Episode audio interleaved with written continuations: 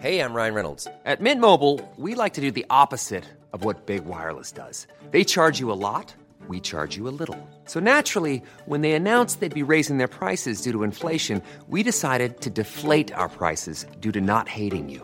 That's right. We're cutting the price of Mint Unlimited from $30 a month to just $15 a month. Give it a try at mintmobile.com slash switch. $45 upfront for three months plus taxes and fees. Promo rate for new customers for limited time. Unlimited more than 40 gigabytes per month. Slows. Full terms at mintmobile.com. Grand contrôle. Libre et curieux. Libre et curieux. Bonsoir et bienvenue au Ground Floor Café. Euh, je suis heureux de vous retrouver ce soir. Euh, Hugues de la Librairie Caraïbe. Je vais vous parler de huit livres ce soir. On va parler de choses bien différentes. On va parler de nouvelles, de nouvelles occitanes, mais dans lesquelles il y a des punks et des elfes. On va parler de Moldavie et de la façon de s'en échapper. On va parler euh, de d'incendies euh, dans le sud de l'Italie. On va parler de cabanes, de toutes sortes de cabanes. On va parler d'enfouissement des déchets nucléaires aux États-Unis. On va parler de, euh, d'une enquête policière au Ghana. Et on va parler également de cuisine sicilienne et enfin de LSD et de guerre froide. Un programme Vous êtes bien sûr Radio Grande Contrôle. Alors commençons tout de suite avec Julien Campredon, Brûlons tous ces punks pour l'amour des elfes, tout un programme. C'est un recueil de 2006 euh, paru chez Monsieur Toussaint l'Ouverture, euh, cet éditeur toujours aussi étonnant. Euh, neuf nouvelles donc de Julien Campredon. Julien Campredon qui est un languedocien militant et qui nous fait rencontrer dans ces neuf nouvelles des maires écartelés en place publique par leurs électeurs pour avoir un peu trop cédé aux sirènes des représentants de commerce en rond-point ou en bretelles de sortie. Euh, il nous fait rencontrer des hommes politiques spécialistes en discours assommants qui sont statufiés de leur vivant. Euh, il nous fait rencontrer des énigmatiques fantômes qui sont revenus s'installer assez frugalement au pays, au cœur des Cévennes. Il nous fait rencontrer de très sentencieux employés de Pôle emploi qui endorment de jeunes chômeurs désabusés de leur litalie administrative. Ces jeunes chômeurs, du coup, se laissent aller à des rêves aussi bizarres que séditieux. Euh, il nous parle également de bien curieuses manières de découvrir le sexe des femmes, ou encore de jeunes auteurs de fiction qui tentent de démontrer en vain à de redoutables bibliothécaires borgésiens que l'écrit ne se limite pas à l'autobiographie. La nouvelle qui est sans doute le sommet du recueil, c'est celle qui lui donne son titre, Brûlons tous ces punks pour l'amour des elfes. Euh, ça ne se raconte pas, c'est de la jubilation, ça tressaute, euh, c'est brutal, c'est goût ailleurs. Euh, c'est peut-être aussi l'une des plus efficaces analyses de la réalité du salariat et du mercenariat euh, que l'on peut imaginer. En deux mots, imaginez que pour faire le travail de protection du musée municipal, en fait, contre des punks à chiens qui viennent tout saloper, eh bien, justement, une bande de mercenaires, un peu dépenaillés, rassemblés, payer une en fait, essaye de défendre le musée, euh, et ça donne euh, des choses du genre. euh, Très courte citation. Putain, Benji, à la porte et tu arroses tout, à la- tout ça à la grenade. Toi, le bourgeois, tu me sacs cette merde à la sulfateuse. Moi, quand j'appelle le vieux au toki et en fonction, je fais une sortie. Bourge, quoi qu'il arrive, compte, tu ne laisses pas mettre de la lessive dans la fontaine devant le musée. Après, c'est chiant à enlever. Déjà qu'ils nous ont arraché les fleurs du parterre l'autre jour et ces flics qui ne font rien. Voilà, c'est Julien Campredon. Brûlons tous ces punks pour l'amour des elfes. Grand contrôle. Grand contrôle. Libre, libre. Libre et curieux. Et là, on part en Moldavie. Euh, enfin, on part en Moldavie. On essaye plutôt d'en sortir. Vladimir Orchenkov, Des mille et une façons de quitter la Moldavie, c'est paru en 2014 en français. C'était une publication de 2008 en russe, puisque Vladimir Orchenkov est un Moldave russophone. C'est paru chez Mirobol, c'est disponible aujourd'hui en pocket. Euh, c'est une farce énorme, euh, monstrueuse. Euh, ça part dans tous les sens. C'est euh, la réalité de la Moldavie hein, qui sombre euh, de- depuis qu'elle a quitté donc la Russie soviétique en 1991 dans une spirale de pauvreté, de corruption, d'insécurité. La Moldavie, elle est échouée aux portes de l'Europe et d'une manière d'autant plus marquante que le voisin et le père spirituel euh, roumain, hein, par rapport à l'assimilation russe, a rejoint l'Union européenne en 2007. Donc, dans ce cadre, les habitants du petit village de Larga ne rêvent que des migrations et leur terre promise, c'est une Italie de tous les fantasmes. Alors une Italie qui ne veut absolument pas, évidemment, d'eux, euh, qui trouve tous les moyens possibles et imaginables pour refuser les visas, y compris au président de la Moldavie, parce qu'on se doute, euh, en lisant Vladimir Orchenkov, que le président de la Moldavie, si l'occasion lui était donnée, euh, lors d'un voyage officiel en Italie, il disparaîtrait du cortège et il se reconvertirait rapidement en pizzaiolo ou en laveur de carreaux pour pouvoir rester en Italie. Donc, pour atteindre cette Italie rêvée, euh, ils essayent tout, les habitants de Larga, euh, sous l'impulsion de quelques personnages assez étonnants. Le rêveur Séraphim, qui est un peu le, personnage principal, un mécanicien qui s'appelle Vassili, un très entreprenant Nikita Tkak, j'ai du mal à prononcer euh, et un pop absolument corrompu qui s'appelle Païsi. Alors, il y a une imagination débordante, c'est grotesque, c'est fantastique, c'est tragique en même temps. Euh, il leur arrive tout un tas de choses. Évidemment, ils tombent sur euh, euh, des professionnels de la traite des êtres humains, des, gens qui, qui, évidemment vont exploiter leur misère et leurs fantasmes mais ils débordent d'imagination euh, et ils vont trouver des solutions toutes plus folles les unes que les autres pour arriver à quitter la Moldavie et à atteindre l'Italie. Euh, je vous laisse découvrir ces moyens. Il y en a certains qui impliquent, par exemple, quand même, euh, de transformer un tracteur en aéronef ou en sous-marin. et c'est quand même un vrai travail et ils s'en sortent remarquablement.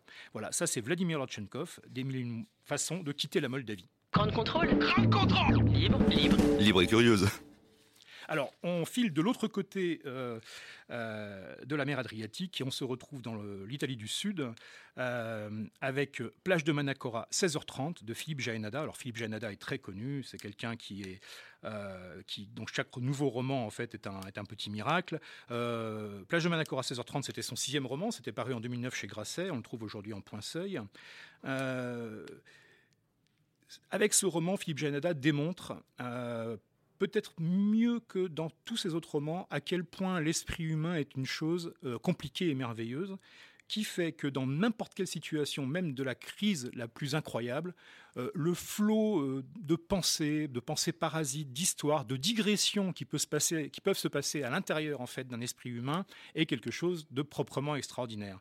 Et là, ça part d'une histoire vraie qui qui qui est tragique, hein, puisque Philippe Jaenada, avec sa femme et son enfant, en fait, euh, en vacances, tranquillement, euh, dans le sud de l'Italie, tout à coup se retrouve pris avec quelques centaines d'autres personnes dans un de ces énormes incendies méditerranéens, euh, poussés par le vent, chassés, et finissent, pour échapper aux flammes, sur une plage, en pensant bien que tous y vont y passer.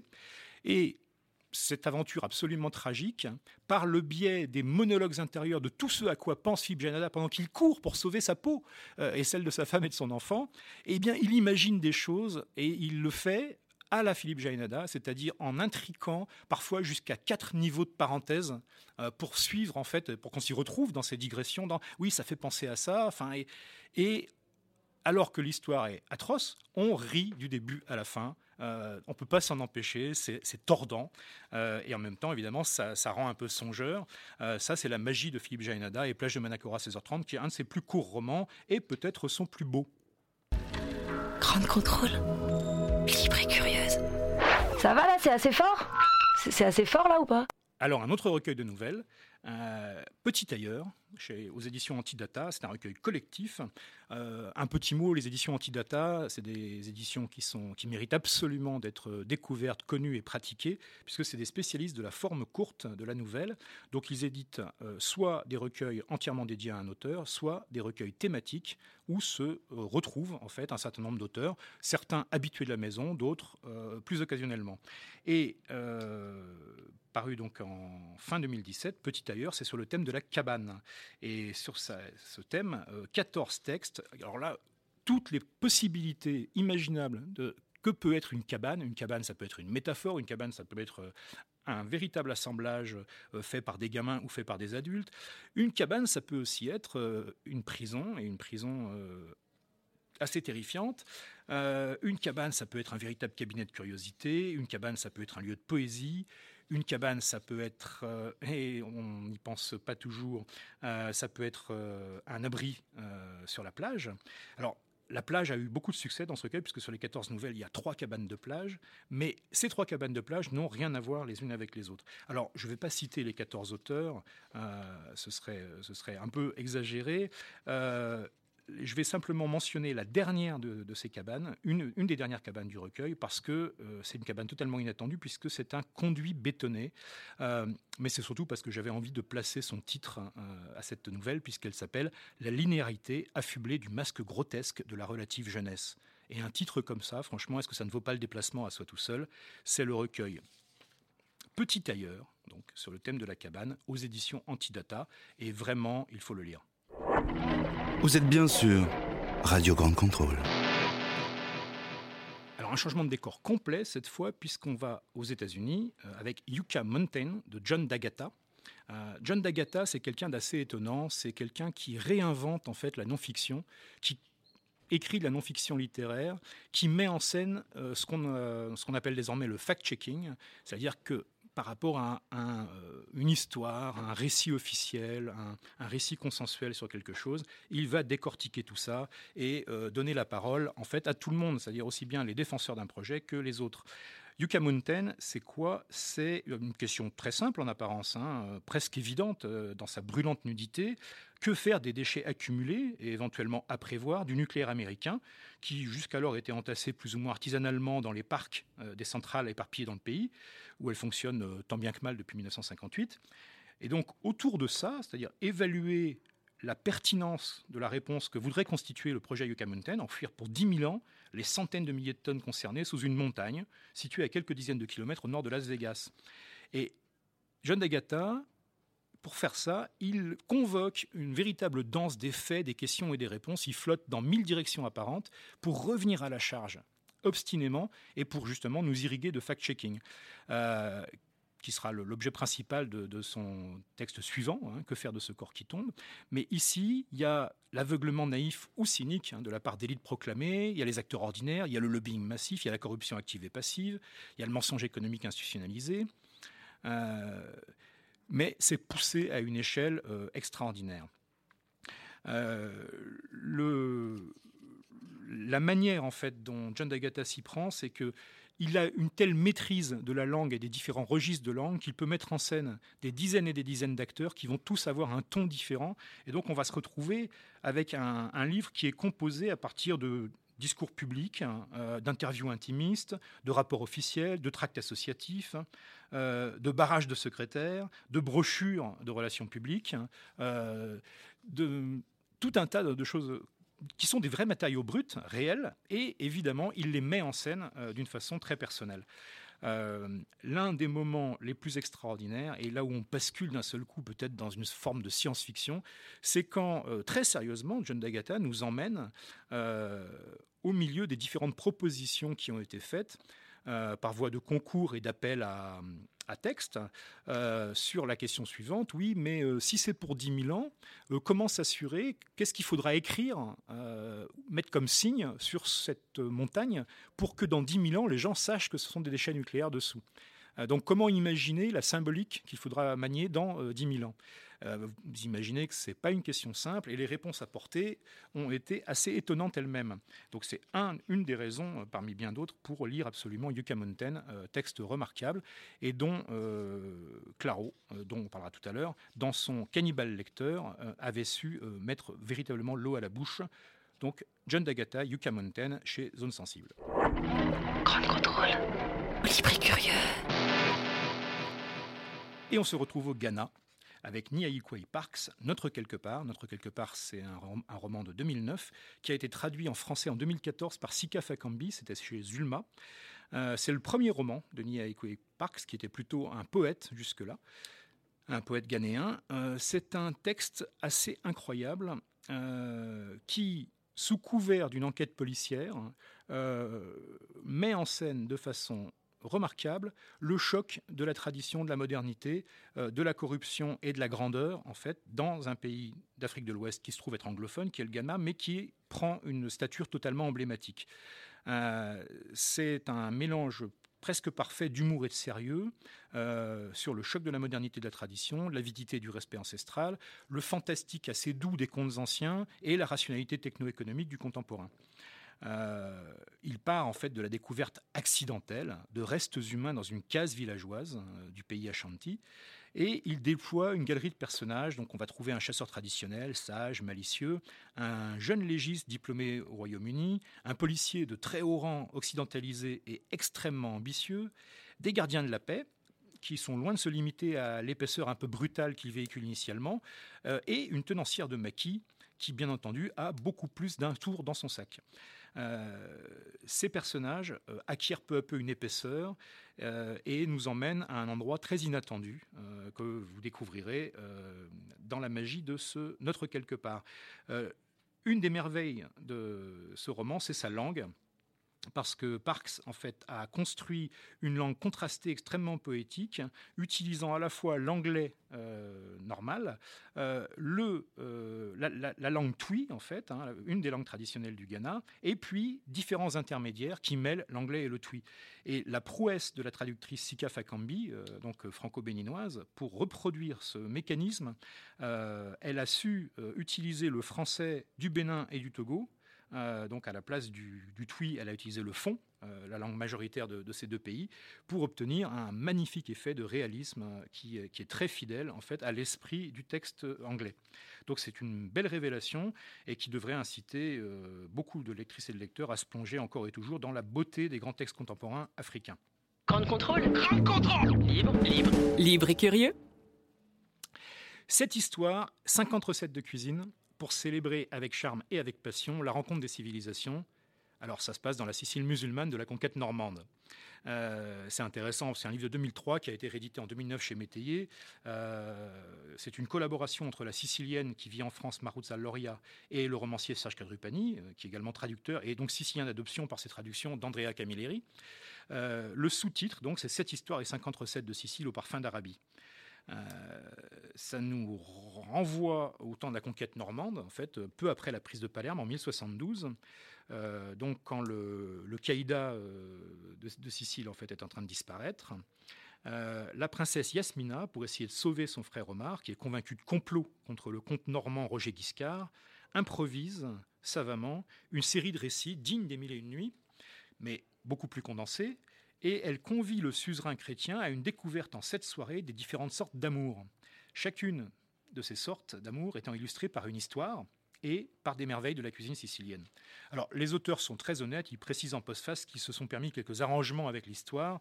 Ils ont introduit dans leur recette quelques ingrédients de la Sicile d'aujourd'hui qui n'étaient pas, pas encore connus à l'époque du roman. Mais à l'époque du roman, c'était déjà la cuisine sicilienne, une fusion complètement inouïe entre les traditions locales, byzantines et arabes. Euh, c'est un conte qui est charmeur, qui est gourmand. Les 50 recettes sont détaillées en annexe. Euh, qui émet euh, de jolis clins d'œil vers les grands cuisiniers et les gourmets de la littérature, notamment le Pepe Carvalho de Manuel Vasquez Montalban ou le Salvo Montalbano d'Andrea Camilleri, bien entendu, et qui célèbre avec ferveur et gourmandise la rencontre des civilisations dans le respect, dans la fertilisation croisée, plutôt que dans l'affrontement stérile, ce qui fait que ces 200 pages de Sicile au moment où on passe de l'islam à la chrétienté, euh, sont toujours d'une brûlante actualité. Vous êtes bien sûr Radio Grande Contrôle. Pour terminer, un roman éblouissant où euh, le LSD et un idiot du village vont révéler, entre autres choses, la véritable nature de la guerre froide. Alors, ce roman de Claro, euh, Tous les diamants du ciel, qui a été publié en août 2012 chez Actes Sud, c'est de plus d'une façon la poursuite de l'extraordinaire travail qu'il avait fait en 2010 avec Cosmos. Euh, Cosmos, c'était une réécriture, euh, une relecture, un retravail en profondeur du Magicien d'Oz, euh, donc qui ouvrait le XXe siècle en 1900, pour construire une grille de décryptage de la période en gros 1910-1950. Et cette fois, donc, il poursuit au-delà de 1950 en utilisant une affaire qui est désormais fameuse, mais qui à l'époque euh, était passée un peu inaperçue, euh, ce qu'on a appelé l'affaire du pain maudit de Pont-Saint-Esprit en 1951. Euh, anecdote étonnante, tout un village. on a incriminé donc l'ergot de seigle qui s'était glissé dans la farine du boulanger de Pont-Saint-Esprit. un village entier a été pris de folie enfin un village, un gros village. Et euh, on, le saura très vite, euh, une autre version de cette histoire, c'est que c'était un banc test euh, de la CIA pour expérimenter les effets du LSD sur une population. Alors, est-ce que c'est vrai ou pas? Les archives ont été ouvertes, vous pouvez les consulter librement, donc vous verrez, vous ferez votre propre opinion. En tout cas, Claro tire ce fil-là on va pas raconter l'histoire parce qu'en 250 pages, euh, il y a trois personnages extraordinaires qui émergent. Donc il y a un idiot du village, euh, une belle rescapée des années psychédéliques et enfin un manipulateur d'agents secrets assez exceptionnel. Euh, pourquoi tous les diamants du ciel, au-delà donc de son histoire euh, baroque à souhait, euh, est un très grand roman, c'est qu'on atteint un niveau de maîtrise de la langue, des respirations intimes de la langue, qui laisse les yeux brillants et le souffle court, sans l'aide d'aucune substance additionnelle. les résonances entre le rythme et le vocabulaire parviennent à l'intérieur d'une même phrase, parfois, enfin d'un même paragraphe, parfois même d'une même phrase, à convoyer en fait aussi bien plusieurs niveaux de ce qui se passe au niveau des personnages. Donc, soit la fièvre qui saisit mon Saint-Esprit, euh, le cynisme des opérations secrètes, euh, et à chaque fois, il y a de nouvelles dimensions qui sont glissées dans la phrase, qui apparaissent par le choix des mots. Je vous en donner juste un extrait. Euh, là, on parle de Pont Saint-Esprit, donc après que l'ergot de seigle ou le LSD, qui sait, a fait son effet auprès de la population. Et donc, on décrit un peu un certain nombre de choses qui se passent. Ça prend quelques pages incroyables. Ils s'égarent dans leurs propres gestes, prêts à saisir l'ombre d'un fruit oublié sur la table de la cuisine, ou le cercle laissé dans l'air par la bouche. Ils courent le long du fleuve en cherchant dans leurs souvenirs un caillou qu'ils ont lancé dans une autre vie, et qui nécessairement ne va pas tarder à retomber, moins lourd, plus précieux. Ils allument le poste, et laissent les récits d'exploration et de couronnement ne former qu'un seul et scintillant poème où des hommes assoiffés d'hymens et de glaciers gravissent des cathédrales de chairs et de dentelles. Il voit le tracé des os dans le bras replié que le fils dresse entre sa joue et le coup qu'ils hésitent à donner maintenant que les conséquences défient les. Un mille-pattes, parfois, les instruit, complice de picotements qu'il suppose prémonitoires d'un membre jamais arraché. Les draps sentent le marbre, et dans les cimetières, des lueurs étonnantes chantent à tue-tête. Personne jamais n'ira sur la Lune, ils le savent, là où les cratères sont pourtant attentes, attentes pures. Voilà, ça c'est la langue de Claro, c'est tous les diamants du ciel, et c'est un roman extraordinaire. Ground Control, le direct. Voilà, donc euh, ces huit romans euh, et recueils de nouvelles. Euh, la forme courte, rappelons-le, est à l'honneur au Concept Store de Ground Control. Tous ces textes sont en vente et vous attendent chaque jour et chaque soir. Et on se retrouve très prochainement sur le Ground Floor Café.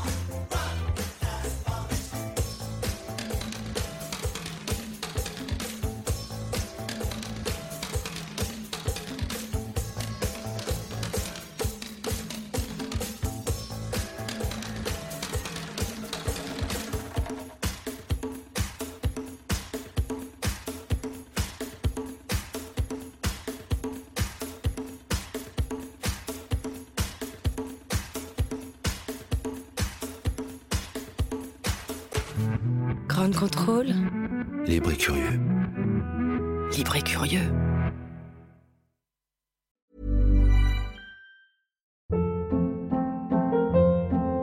Hold up. What was that? Boring. No flavor. That was as bad as those leftovers you ate all week. Kiki Palmer here, and it's time to say hello to something fresh and guilt-free. Hello Fresh. Jazz up dinner with pecan-crusted chicken or garlic butter shrimp scampi. Now that's music to my mouth. Hello Fresh. Let's get this dinner party started. Discover all the delicious possibilities at hellofresh.com.